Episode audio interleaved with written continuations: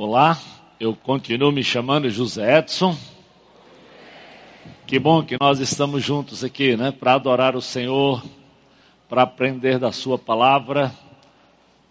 Realmente, como disse o pastor Aristides, de manhã, ó, tinha uma turma grande aqui. Eu já imaginei que eles vieram muitos pela manhã porque eles queriam assistir o futebol. Mas o privilégio é todo nosso de estar aqui de manhã e estar de tarde, não? Ser abençoado para nós que estamos envolvidos no louvor e na pregação duas vezes. Eu espero que você também que nos acompanha aí pela internet, Deus tenha algo abençoador para o seu coração, assim como Ele já nos falou através do louvor de todo esse tempo, com certeza através da Sua palavra. Nós hoje vamos falar daquilo que é talvez o assunto mais falado na Bíblia, do Gênesis ao Apocalipse. Falar sobre o amor. Não um sentimento, mas uma ação de Deus que vem desde o princípio da criação, quando ele cria o homem e a mulher, e como ele caminha desde Adão até o nosso dia, até os meus dias, pensando no meu coração, no teu coração, pensando em lhe dar o melhor a você e a mim.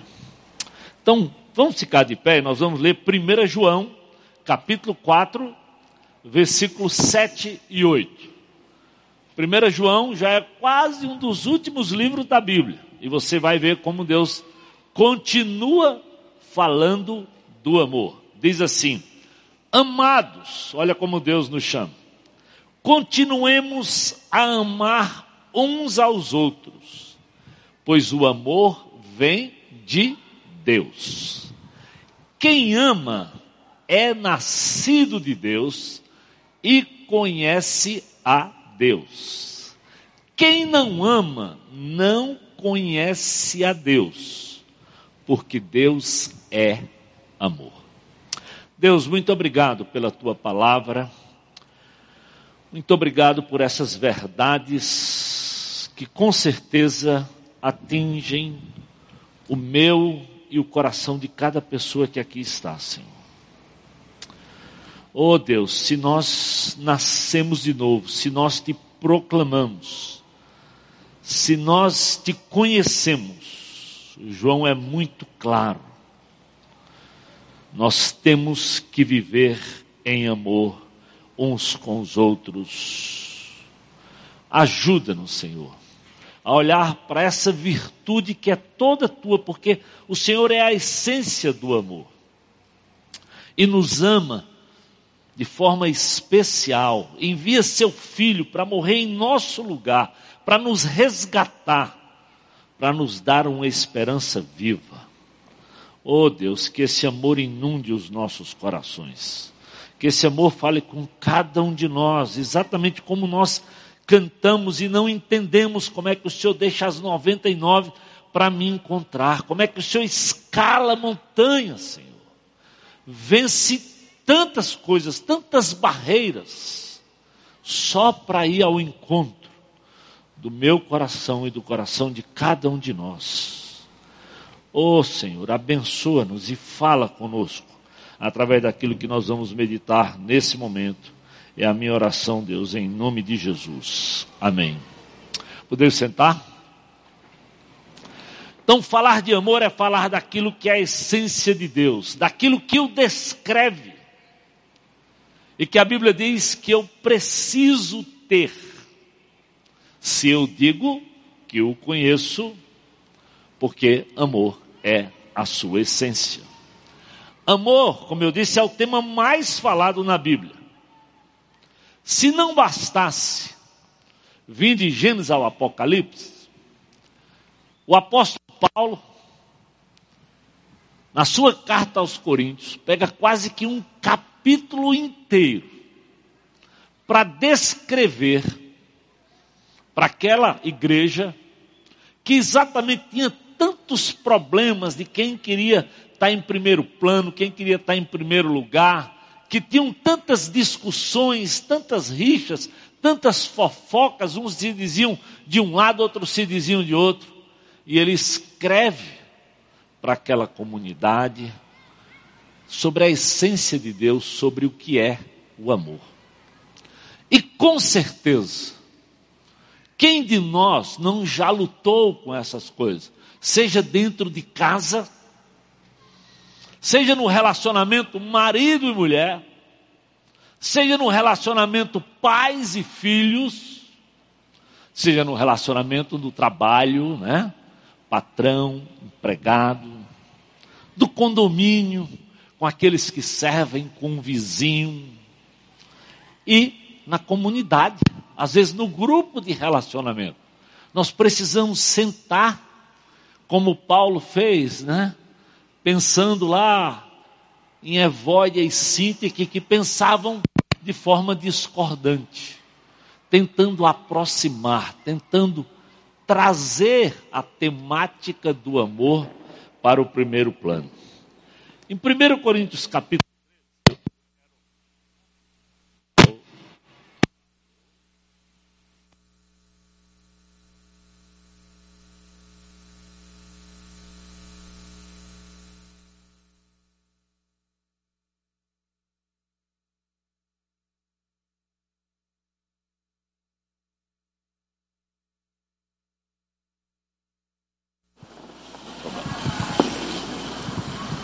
Ok.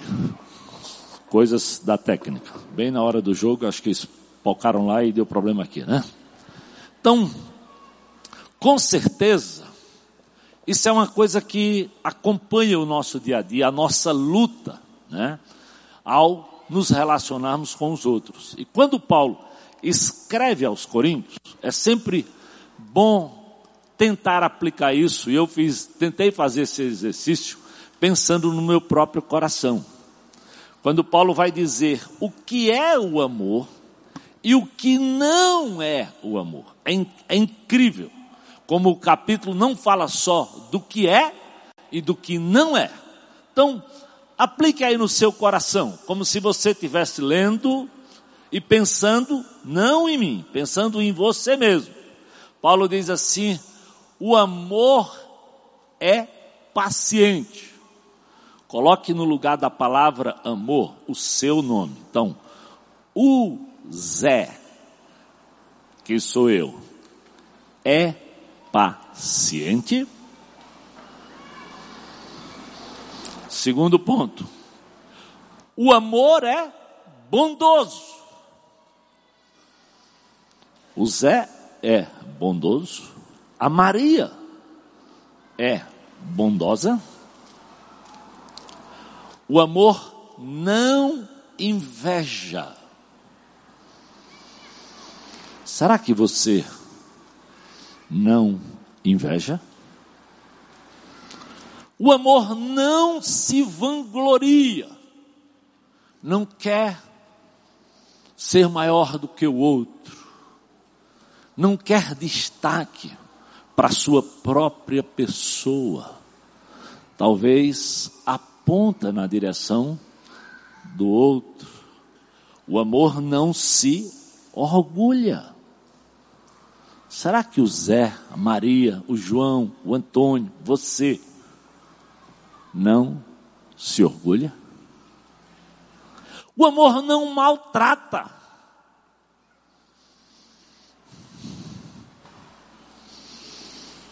Seja a esposa, seja o marido, seja os filhos, seja o funcionário, seja o amigo, seja o companheiro de trânsito. Já pensou que tarefa delicada vivenciar o amor que a Bíblia descreve? O amor não procura os seus interesses. Será que você não busca mesmo, primeiro, os seus interesses? O amor não se ira facilmente. É interessante, né? Ele não diz que o amor não se ira. Porque praticamente é difícil você não já ter ficado irado, eu não ter ficado irado.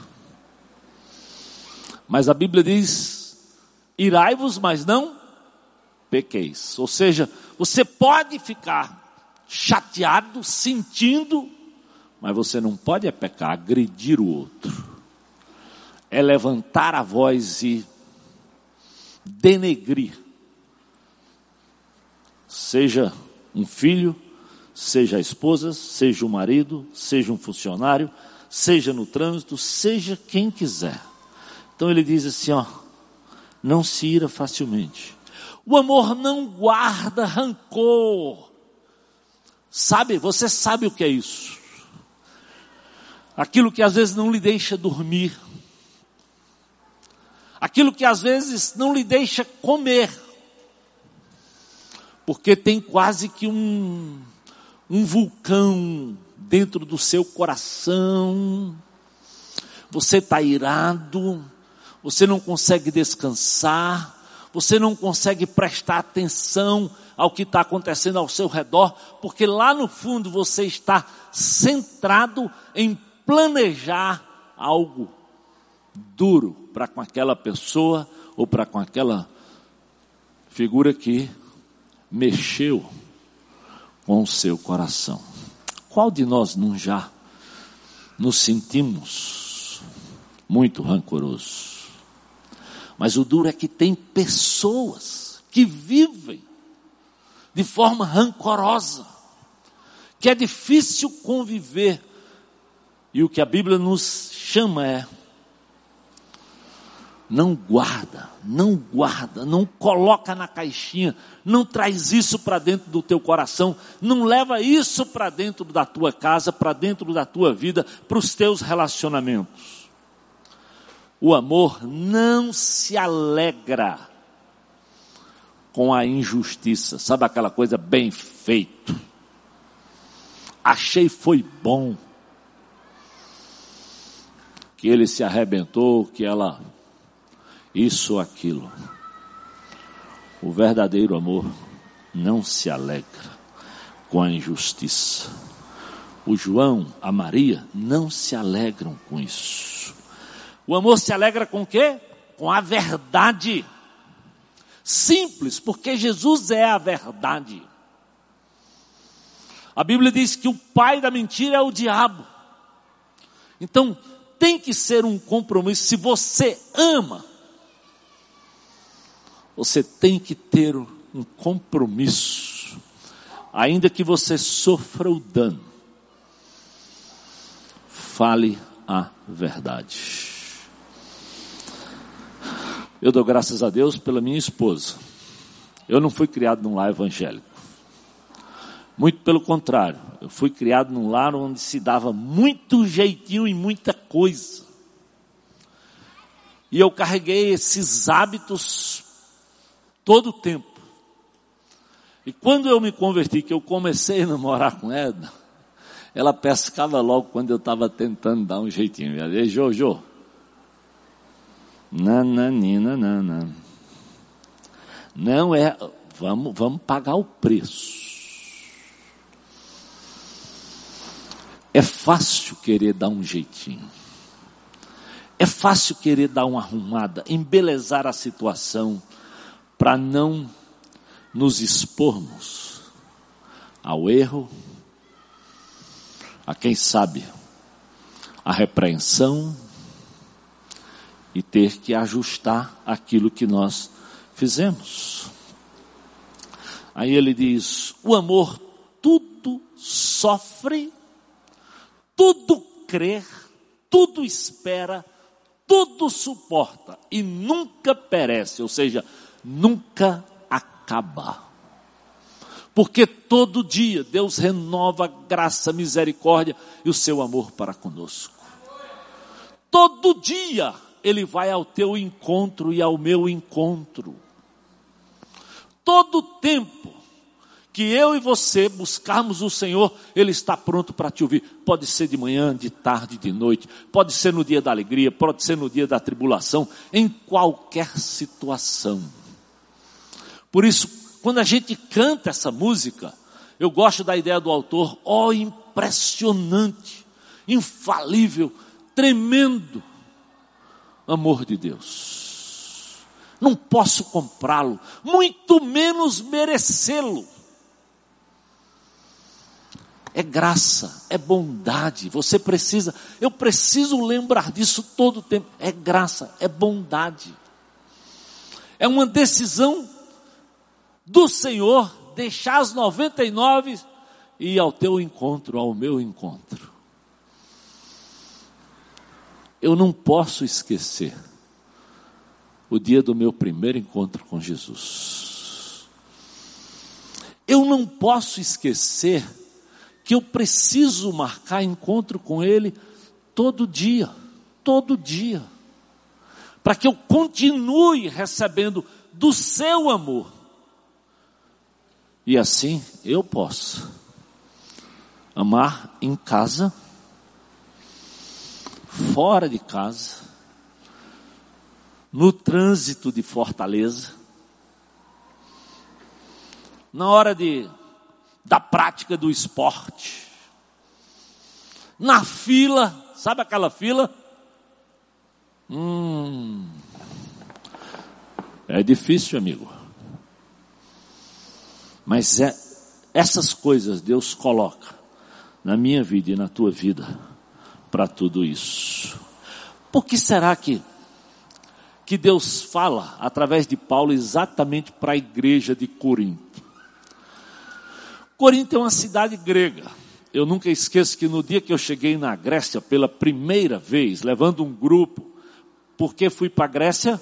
Porque na Grécia está lá Filipos, Tessalônica, Bereia, Corinto, né? Atenas, todos esses lugares em que Paulo passou, né, escreveu cartas e pregou o Evangelho. Então a gente vai ver a história de missões quando a gente vai na Grécia. E quando eu cheguei pela primeira vez na Grécia, eu nunca esqueço que assim que o guia pegou o microfone no ônibus, ele disse assim: Você está na Nova York dos tempos passados. Porque Atenas, a Grécia, era a cidade do Império Grego. A Grécia era uma, um império que dominava o mundo. Os filósofos vinham da Grécia. E ainda hoje eles têm todo esse orgulho. O pai da medicina, Hipócrates, era grego. Sabe onde ele nasceu?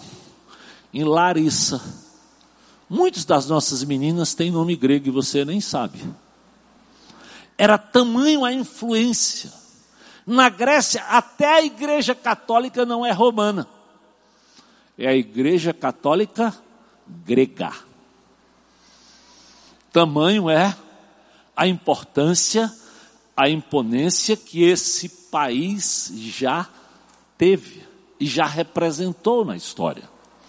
Então, tanta sabedoria, tanto poder,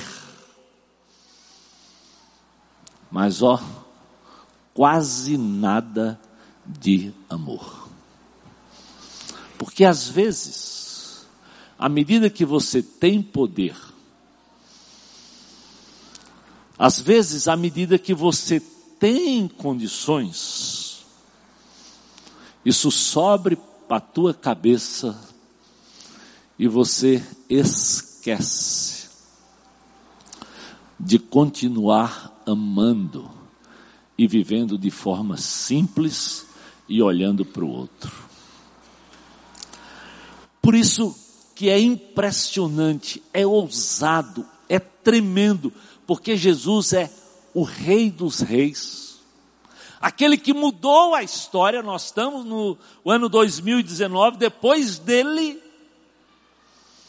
e ainda assim, ele foi servo, sofredor, ele se entregou por amor a você e a mim. É impossível ler a história de Jesus sem ficar impressionado com tanto amor, com tanta bondade, com tanta graça. E por que será que nos impressionamos tanto? E às vezes vivemos tão pouco e praticamos tão, tão pouco em meio a tudo isso. Então, pense na primeira coisa: o amor é paciente e bondoso. Consegue suportar, o que é paciente? Aquele que consegue suportar adversidades. É incrível como as pessoas às vezes se orgulham de dizer que tem o pavio curto, que não levam desaforo para casa, que fazem questão de retrucar, quando biblicamente, para nós, deve ser exatamente o contrário. Quando Deus, através do Espírito, concede a você e a mim longanimidade, literalmente é assim, Ele está lhe dando um pavio longo para você não se desgastar à toa, para você suportar mais, para você ouvir mais até antes de falar. Porque às vezes você nem espera o outro terminar o raciocínio e você já está discordando. E você já está confrontando, já, já está enfrentando a pessoa. Espera pelo menos que alguém venha em teu socorro e te ajude. Eu já citei isso aqui, mas vou lembrar. Uma vez eu saí daqui da igreja, num domingo de manhã, e eu tinha pregado naquele texto quando a rainha de Sabá vai conhecer o rei Salomão. E ela volta impressionada, porque diz: Ó, tudo que disseram é pouco em relação a Salomão. E ela acrescenta muita coisa de Salomão. E eu pregando sobre isso e dizendo: Ah, Deus, que o Senhor nos dê assim, que a gente saiba receber, né? Que bom receber o reconhecimento, viver uma vida coerente. E saio do culto e decido ir num supermercado que eu fui pela primeira vez naquele supermercado. Nunca tinha parado no caminho de casa para ir naquele supermercado. Quando eu fiz as compras, era rápido para a gente almoçar, estou na fila. Tinham duas senhoras na minha frente. Eu fui o terceiro. A primeira senhora disse assim: Por acaso o senhor é o pastor Edson? Eu disse, sou eu mesmo. Ah, faz cinco anos que eu estou tentando me encontrar com o senhor. Porque eu tentei botar meu neto lá no colégio Querigma e o senhor não me deu desconto. Mas eu quero dizer que o meu neto está na França fazer um doutorado e olhe, papai, eu passei cinco anos remoendo isso aqui para lhe encontrar e para dizer tudo isso para o senhor. E ela começou, parararararararará. o senhor não me atendeu direito, o senhor isso, o senhor aquilo, mas gente, ela... E eu fiquei pedindo a Deus, meu Deus do céu. E, e assim, no meio do supermercado, não era um, não era eu, ela e a outra, não, ela estava gritando para todo mundo ver. Aí a senhora do meio, eu digo assim, às vezes é por isso que é bom você dar um tempo, né? A senhora do meio disse assim: Mas minha senhora, eu não conheço a senhora, nem conheço o homem aqui. Mas eu quero dizer uma coisa: se meu neto estivesse lá na França fazendo doutorado, eu estava era feliz de não ter estudado no colégio dele. A senhora devia agradecer esse homem. Não conheço o senhor, não. Mas ela devia agradecer, porque o senhor não deu a bolsa e ele está lá, está lá bem. Quem pensa de forma sensata, consegue ver coisas boas até onde o outro só vê desgraça. Muitas vezes tem a ver com a minha visão, com a tua visão. É claro que eu pedi perdão, disse: Olha, querida, realmente eu não lembro. Mas quantas mães tentaram pedir desconto no colégio e eu não podia dar mesmo? Não era um colégio público. Era um colégio com recursos limitados. Então, lamento muito. Mas às vezes isso pode acontecer na tua vida e na minha vida, e a nossa tendência natural é reagir logo. Você não, você não deixa nem Deus fazer alguma coisa. Eu estava ali pensando, né? Naquela época, talvez os cabelinhos não estavam tão brancos desse jeito, mas já tinha começado. E você começa a se ver assim no meio de um, de um supermercado, alguém dando um chilique em cima de você, é, é aquela vontade de reagir. Isso às vezes acontece em casa, com o filho, com a esposa, com a confrontação. Mas que tal ser paciente? Que tal esperar que o Senhor cuide de cada detalhe, de cada situação? Eu sei que esperar não é uma coisa simples, mas até nisso a gente aprende de jeito. Eu, eu gosto de olhar os detalhes da palavra, porque a Bíblia diz assim, ó, que foi exatamente no tempo certo, ou seja, nem um dia antes, nem um dia depois que Jesus se revelou. Os magos que estavam estudando compreenderam que aquele que estava se revelando lá e vieram trazendo ouro, incenso e mirra. Ele se revelou na plenitude dos tempos, ou seja, no dia exato, no momento exato. E muitas vezes eu e você não esperamos o momento certo não buscamos sabedoria para falarmos da forma certa. Não nos preocupamos em primeiro, antes de ganhar a discussão, demonstrar que nós temos um Deus que nos ama dessa forma e que eu preciso falar com o outro, com respeito, com honra, sem tentar agredir, sem tentar menosprezar.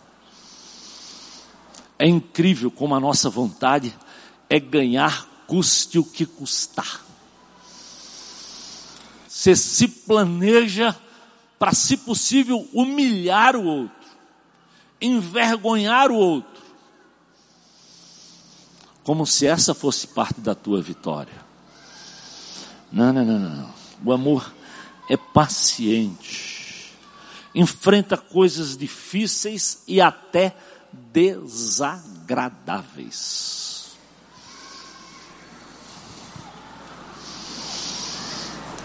É incrível como a multidão, quando Jesus começou a ensinar, nos seus primeiros momentos, a multidão dizia: Esse ensina com autoridade.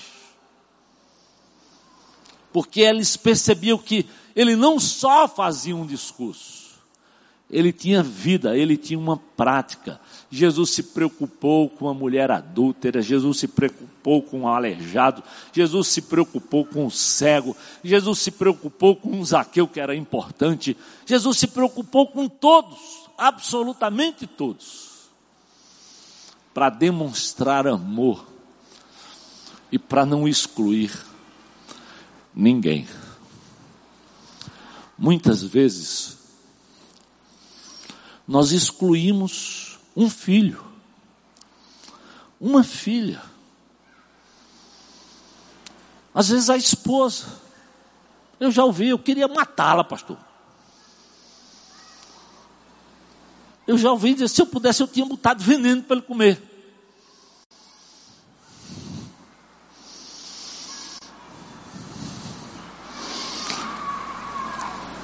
Se Jesus tivesse feito isso comigo, tivesse feito isso contigo. Eu só me converti com 21 anos de idade.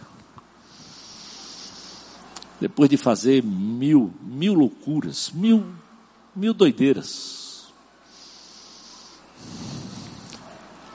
Mas eu me lembro, quando eu, quando eu realmente conheci Jesus, eu não tinha um celebrando restauração, ok?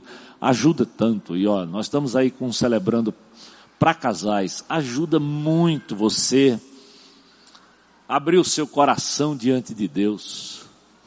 Eu mesmo sem ter um celebrando, o Espírito Santo de Deus foi me lembrando que a primeira pessoa que eu tinha que resolver era com meus pais. E eu tive que escrever assim, naquela época não tinha zap zap, telefone era muito caro. carta demorava muito a chegar. Eu digo, mas o jeito que tem é escrever cartas.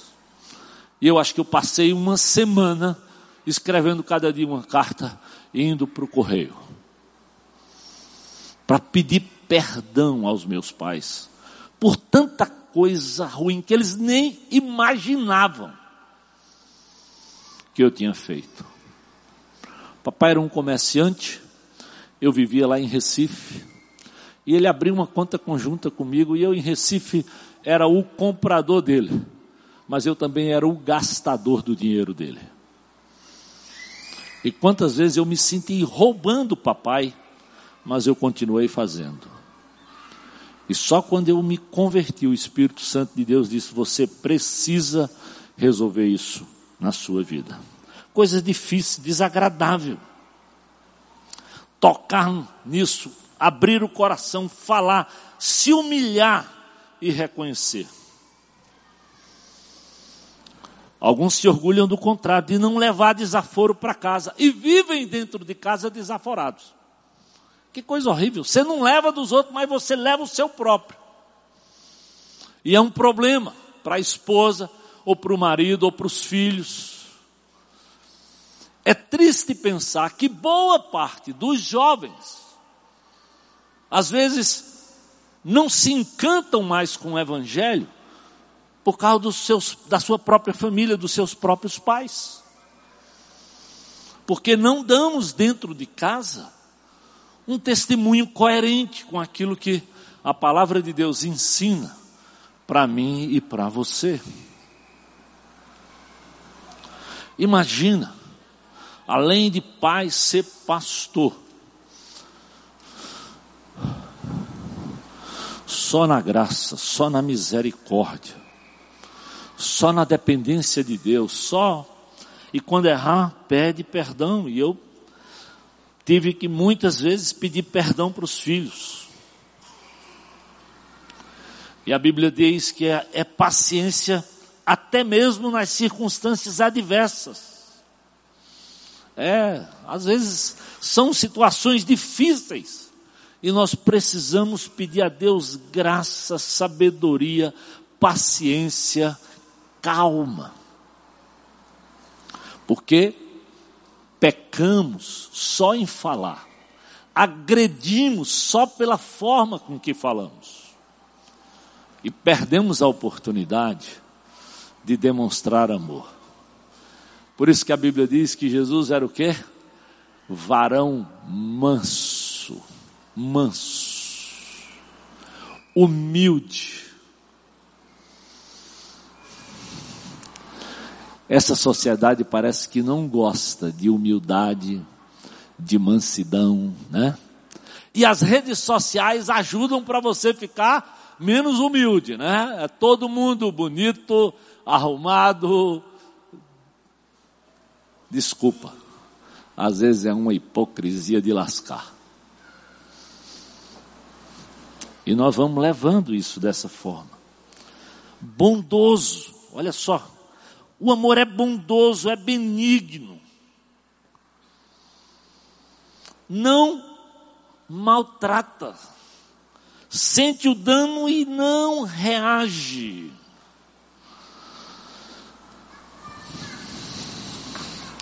Um dos melhores exemplos da Bíblia vem desde o Gênesis. Lembra de José?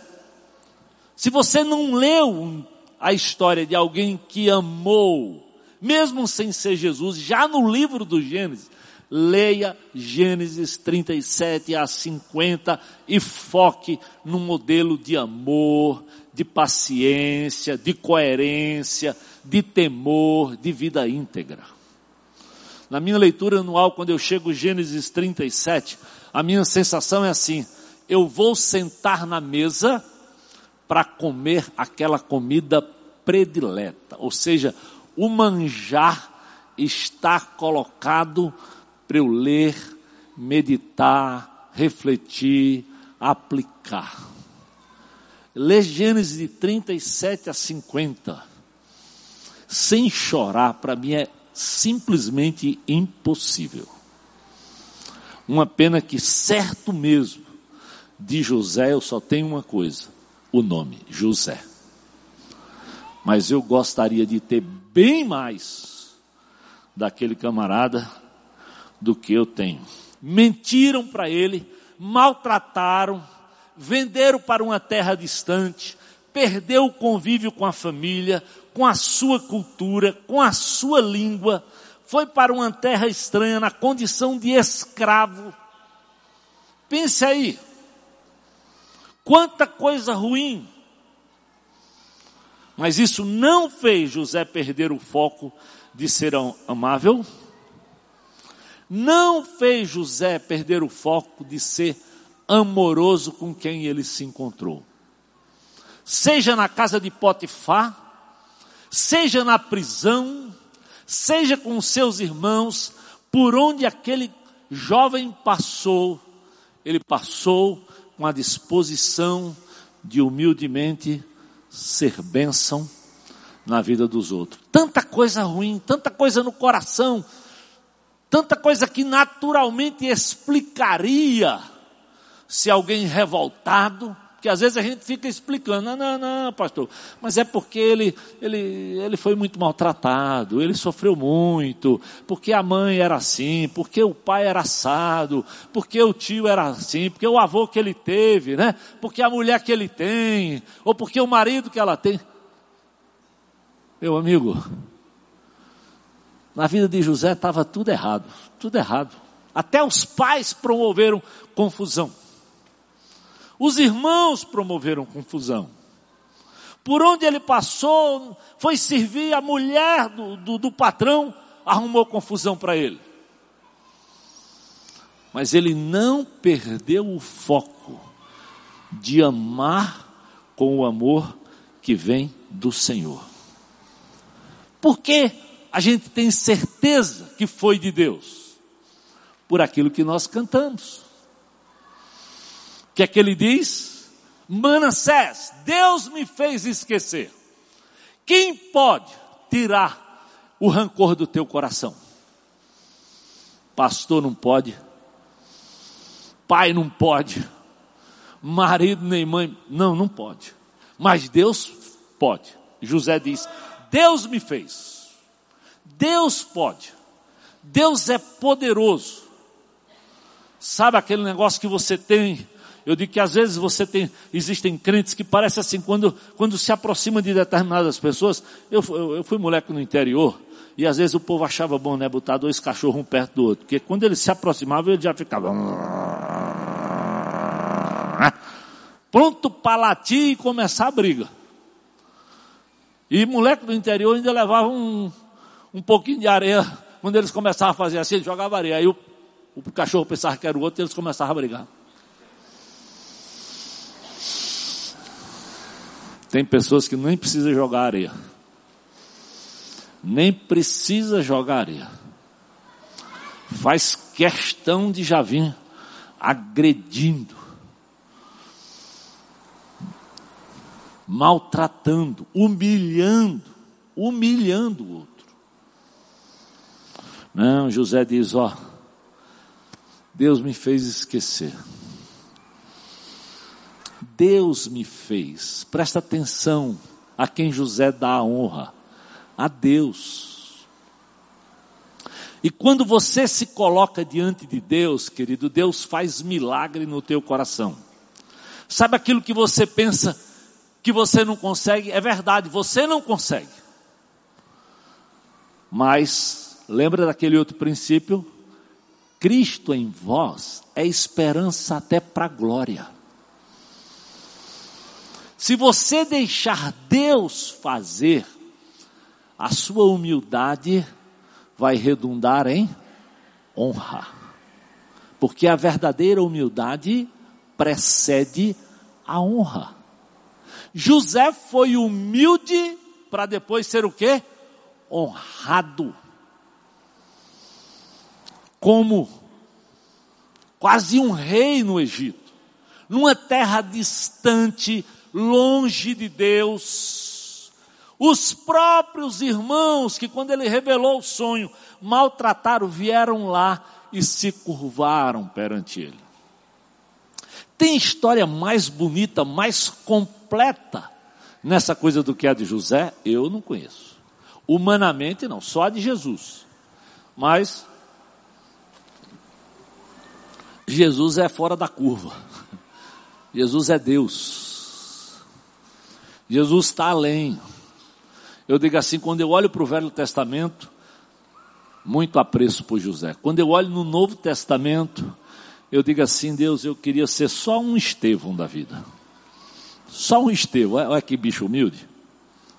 A Bíblia diz que Estevão era um homem, né, cheio do Espírito.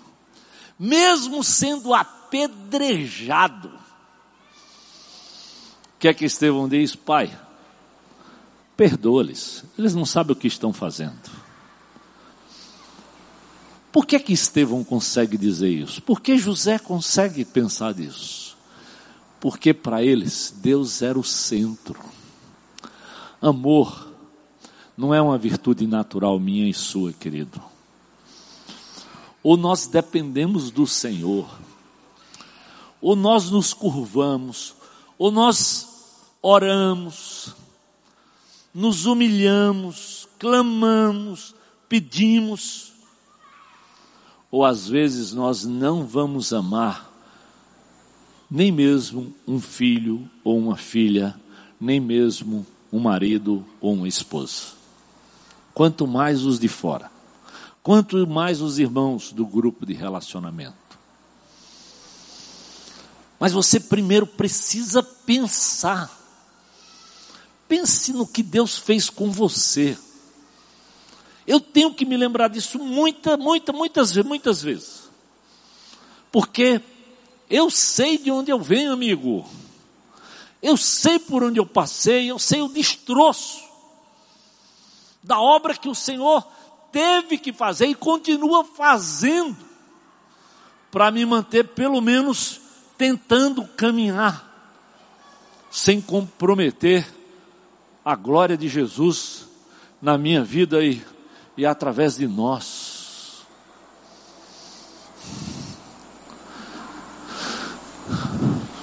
José suportou tudo.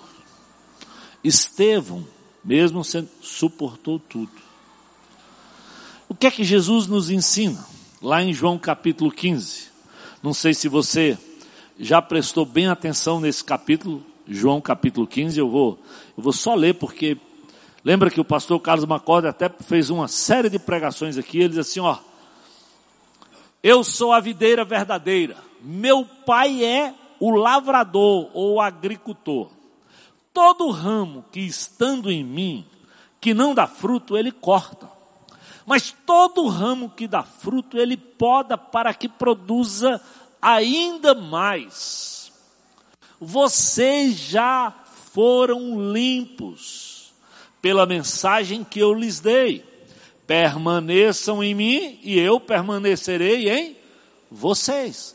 Vocês já foram limpos pela mensagem da cruz, por aquilo que Jesus fez. Se nós queremos manter uma atitude coerente e limpa, é simples. Vamos permanecer na videira. Vamos permanecer na dependência. Vamos aprender daquele que se humilhou até a morte, morte de cruz, para depois ser honrado. Esse é o ensino para produzir, para viver amor. É preciso olhar muito para, para esse modelo de Jesus. Aí ele continua dizendo assim, ó. Pois assim, como um ramo não pode produzir fruto se não estiver na videira, vocês também não vão produzir frutos, a menos que permaneçam em mim. Não tem alterna, não tem alternativa. Amor, vida coerente, só se nós estivermos diante do Pai. Só se nós estivermos ligados ao Senhor. Só se nós estivermos, olha, todo dia, lendo, buscando, pedindo sabedoria, graça, graça. eu e Edna só tivemos dois filhos. Um homem e uma mulher. Só por isso já era suficiente para serem bem diferentes. Mas eles são muito mais diferentes do que simplesmente ser homem e mulher. Dessa vez eu fui, eu e Edna fomos, agora já estão os dois casados, cada um numa casa, lá num outro país, e eles decidiram que nós íamos ficar uns dias na casa da filha e uns dias na casa do filho, né? E agora vem o agregado, de um lado um genro, do outro lado uma nora. Mas quando eu cheguei na casa da minha filha, eu lembrei daquela musiquinha, né? Que diz assim, é, é, o primeiro vamos pensar na casa do filho. Tudo está no seu lugar, graças a Deus. Tudo arrumadinho. Ele é a esposa, ó. Tudo arrumadinho no lugar, o caderno, o livro.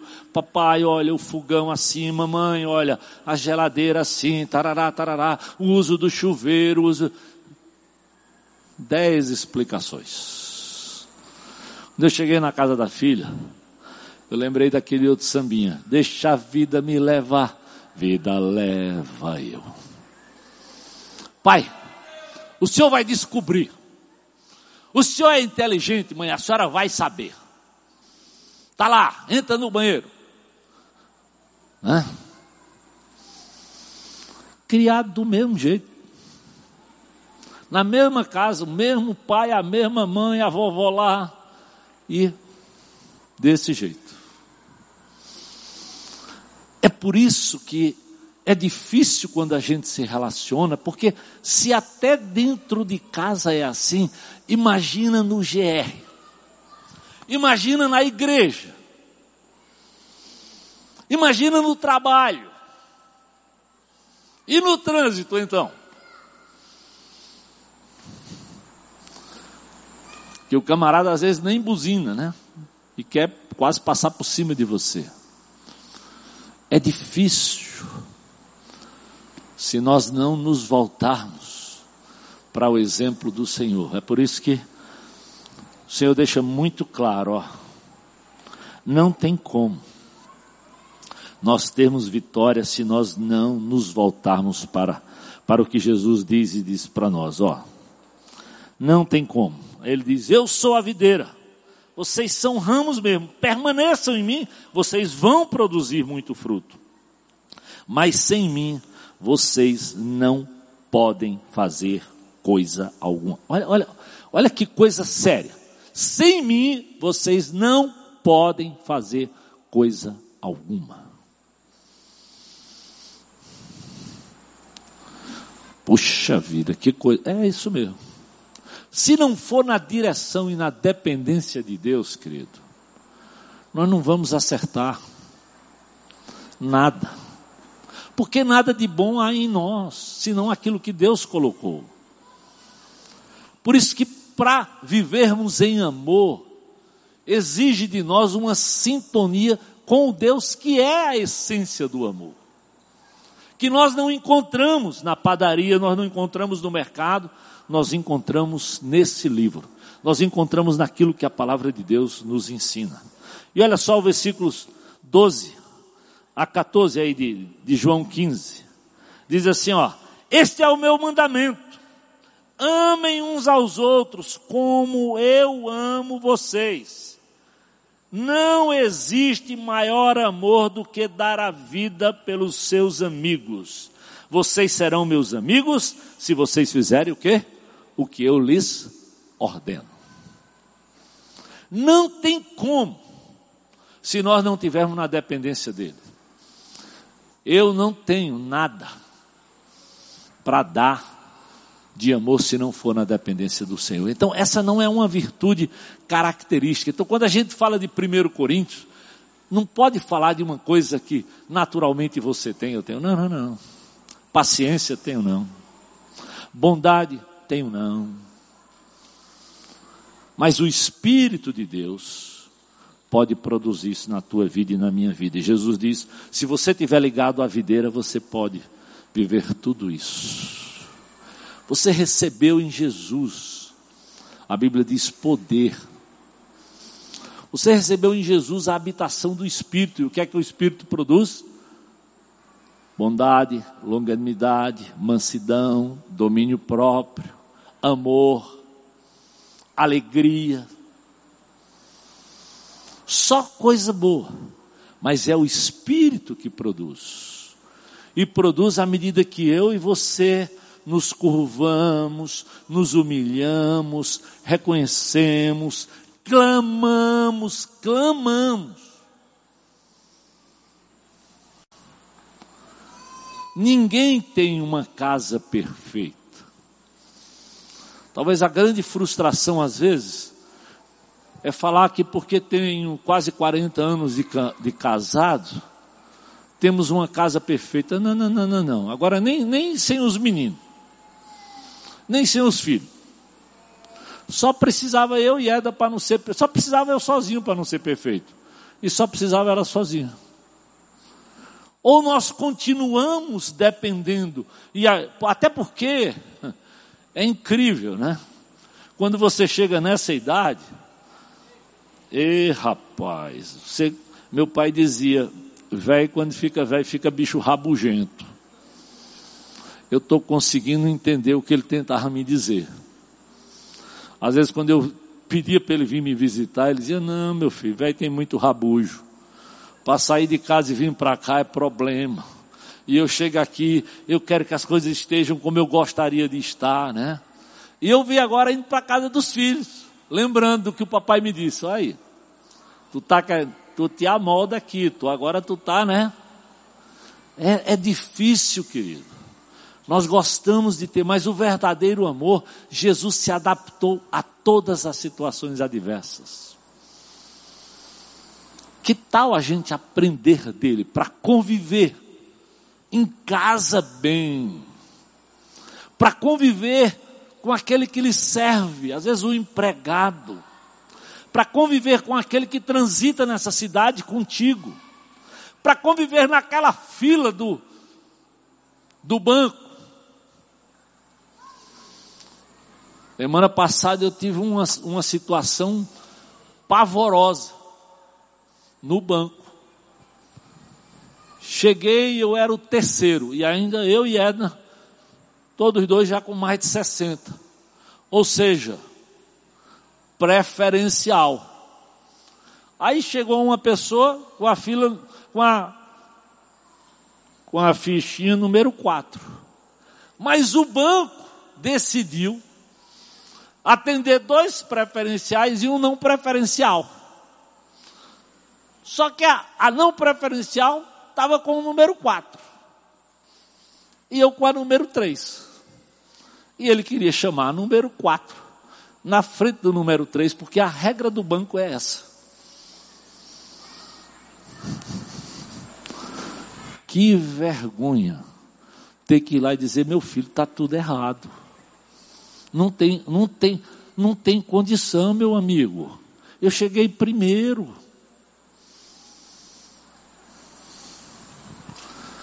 Quem não já sofreu situações assim?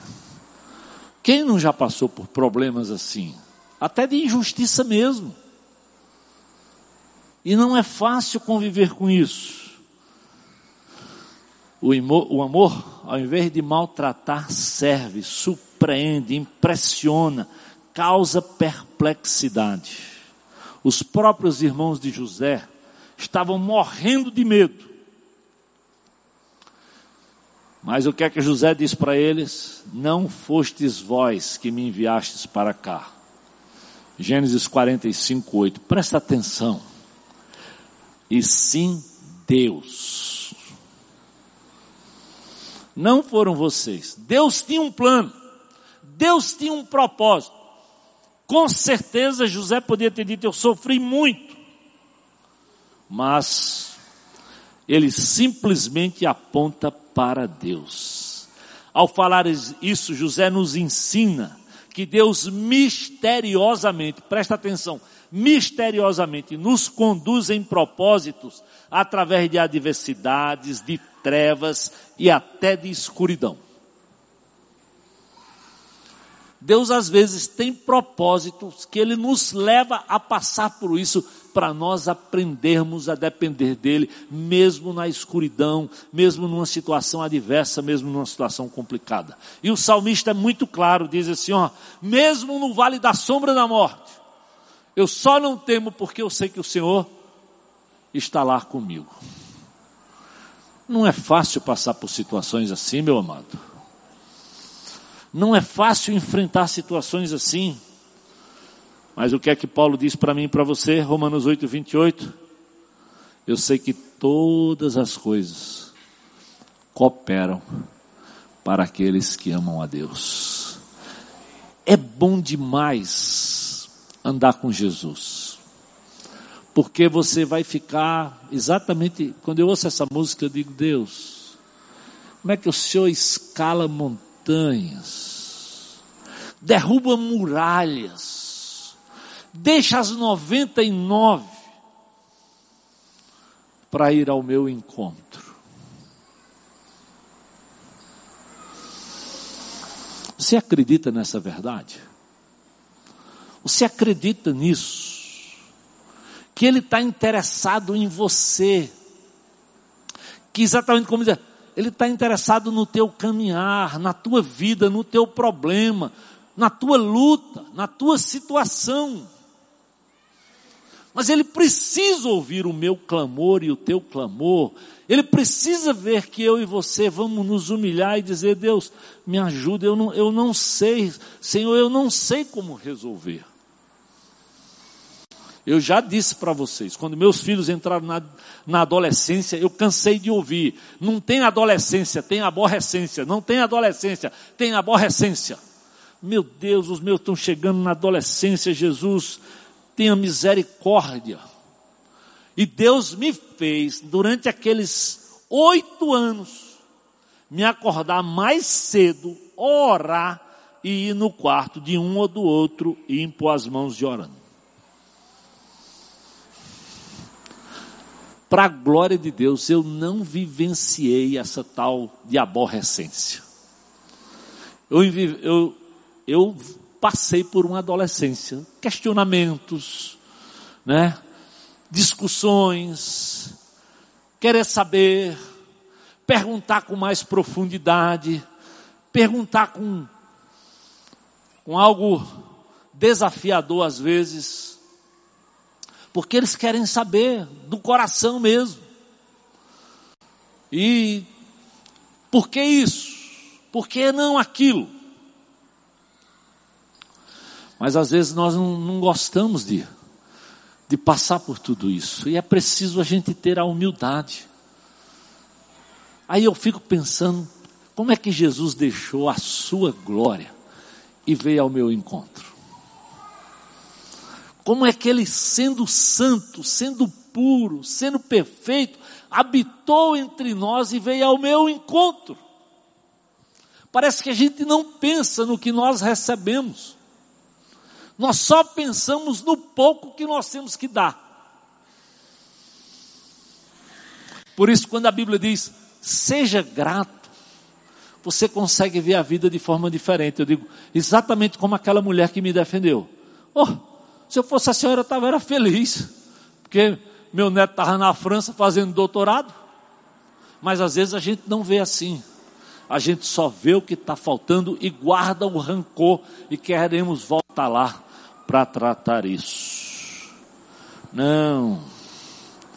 Para amar é preciso pagar o preço. Lembra daquela história do bom samaritano ou do samaritano? O sacerdote não faz. O levita não faz. Quem faz? O samaritano, aquele que ninguém podia acreditar que faria. Então, a nossa religiosidade não nos dá um carimbo de acerto. Não, não, não, não, não. Não pensa isso porque não é verdade. Não é porque você é crente, não é porque você está na igreja. Não. Você tem eu tenho, porque nós recebemos o Espírito, aquele que pode produzir. Mas se eu e você não nos humilharmos, não nos sujeitarmos, não pedirmos sabedoria, nós não vamos chegar lá. O amor é uma coisa divina, de Deus. Não nasce nesse coração aqui. Não nasce no seu coração. E por isso, não é à toa que a Bíblia deixa isso muito claro o sacerdote e o levita, aqueles dois. O sacerdote era como se fosse o pastor ou o padre, o levita é o que dirige o louvor. É como se ele dissesse: Ó, todos vocês que estão aí no palco, que são os religiosos, não estão fazendo certo. E o samaritano, o samaritano você já sabe, era desprezado pelo judeu. Por isso, quando a Bíblia diz que Jesus decide para Jerusalém e passar em Samaria, é porque Jesus queria demonstrar que ele tinha amor até pelo inimigo, até pelo samaritano. Quando ele encontra aquela samaritana e opera no coração dela e, e ouve e elogia e faz a. É porque ele sabia que ele tinha que ir ao encontro daquele que o povo de judeu não estava interessado. E às vezes nós só vamos atrás daquilo que nos interessa. Mas eu sei que nada de bom tinha no meu coração. Eu não entendo porque Deus me amou. Se eu não entendo por que Deus me ajude para eu amar o outro, tenha misericórdia. Faça alguma coisa. Jesus parou, retrocedeu para dizer: olha o samaritano. Veio lá, parou, gastou tempo, separou um tempo para cuidar. No final, investiu dinheiro para que alguém continuasse fazendo. O amor sempre surpreende. Sempre surpreende.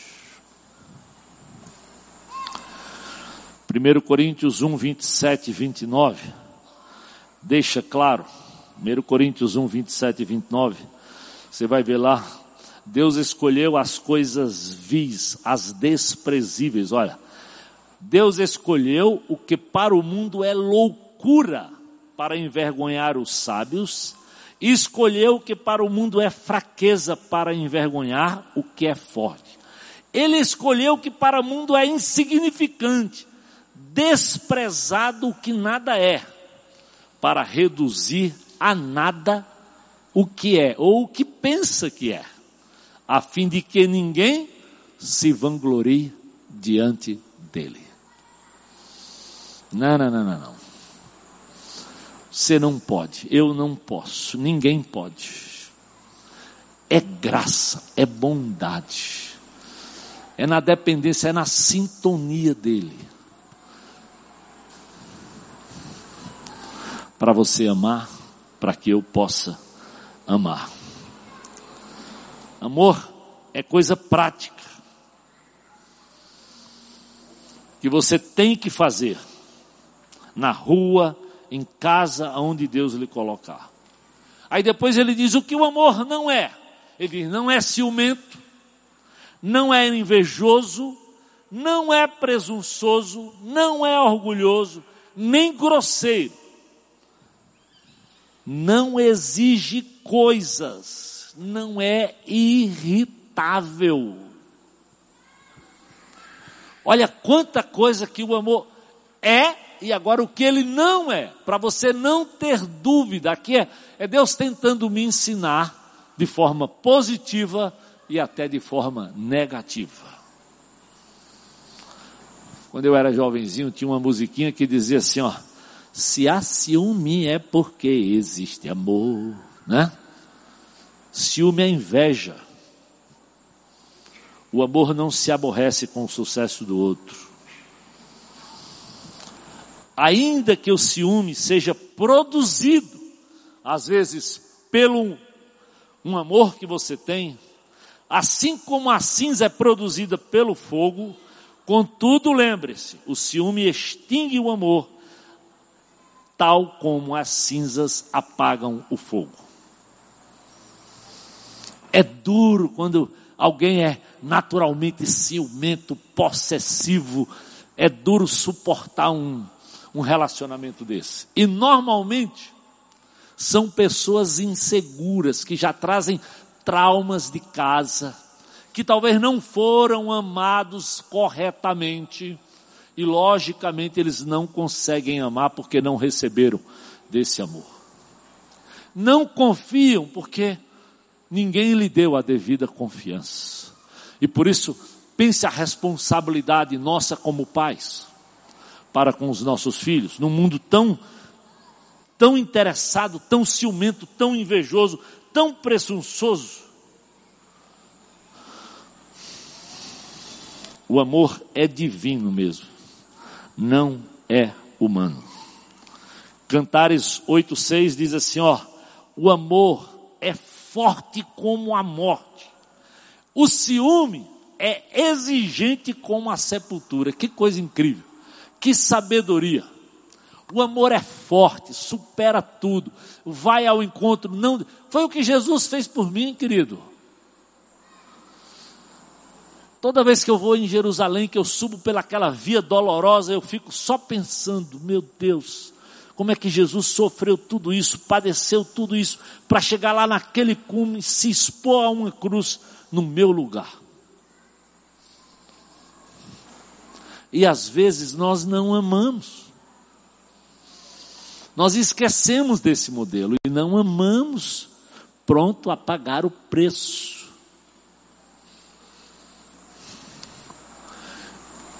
A minha filha, é, ela tinha um problema sério de bronquite. Em São Paulo, junho e julho, como agora está fazendo muito frio, era muito difícil toda semana nós não termos que ir no pronto-socorro com ela para fazer aquelas. Lá a gente chamava de inalação, né? Bota aquele negocinho lá no balão para ficar. E quando eu estava naquelas madrugadas, naquele pronto-socorro, eu dizia, quantas vezes minha mãe que teve seis filhos, tinha que sair lá do sítio, pegar um jipe, às vezes no meio de lama, de tudo, para chegar num hospitalzinho que não tinha nada. Nada. Para cuidar de mim ou de um dos meus irmãos. Se você não fizer esse exercício de vez em quando, querido, você não, não dá graça pela vida dos seus pais. Você não dá graça por aqueles que cuidam de você, por aqueles que fazem tantas demonstrações de amor pela sua vida. E qual é o desafio da Bíblia? É sede agradecidos. Presta atenção no que Deus tem feito, no que Deus tem te dado, de como Ele te ama, como Ele tem investido na tua caminhada. O amor é forte mesmo. E o ciúme é exigente. O amor é algo maduro, confiável. Aí ele diz: o amor não se vangloria. O que é vanglória? Não se enche, não se ufana. Sabe aquela coisa, se acha o, o bom, o dono da verdade, dono da sabedoria. Não, o amor não não é cheio de vento, não é enfatuado, enaltece o outro.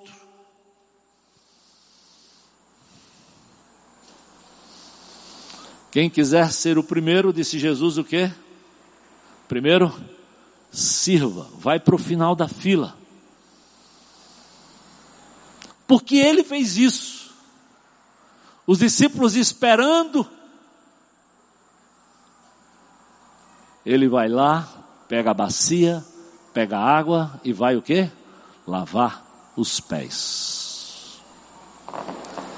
É por isso que ele divide até a história. É por isso que ele é digno de toda honra e de toda glória. Porque ele não se conduziu inconvenientemente. Ele não se irritou. Muitas vezes nem abriu a sua boca não se, ensoberbeceu. Enquanto a religiosidade, fariseus e saduceus, sempre queriam os melhores lugares, sempre queriam chamar a atenção. Esse é o amor de Deus. Impressionante, infinito. Deixa 99, escala muralhas para ir ao meu encontro, ao teu encontro. Quem sabe hoje à noite? Ele quer vir ao teu encontro para você não perder o foco de abençoar a sua esposa, para você não perder o foco de abençoar o seu marido, para você não perder o foco de abençoar os filhos, o seu vizinho, alguém do condomínio, do trabalho. Talvez você sabe com quem você está se relacionando e que você sabe que precisa de uma palavra de amor, de uma palavra de ouvir. Lembra? Os próprios discípulos se escandalizaram que Jesus, ao meio-dia, foi ter com a mulher de uma vida complicada, samaritana. Às vezes você precisa ousar para Deus lhe usar com amor para tocar o outro com esse amor que vem lá do alto, que já foi derramado no seu coração. E se você está aqui e ainda não encontrou Jesus, acredite que Ele mais do que ninguém procura por você, quer vir ao teu encontro, quer te dar esse amor que, que é ousado, que é tremendo. Eu quero que a gente cante agora essa música para a gente terminar exatamente lembrando disso. Que ele vai ao teu. Vamos ficar de pé, nós vamos cantar, chamar o grupo de louvor aqui, para a gente cantar essa música e você compreender a obra de Jesus por você. E que Ele será sempre a minha e a tua fonte, Ele será sempre a minha e a tua videira. Vamos cantar com toda a força do nosso coração. Ousado amor. Antes de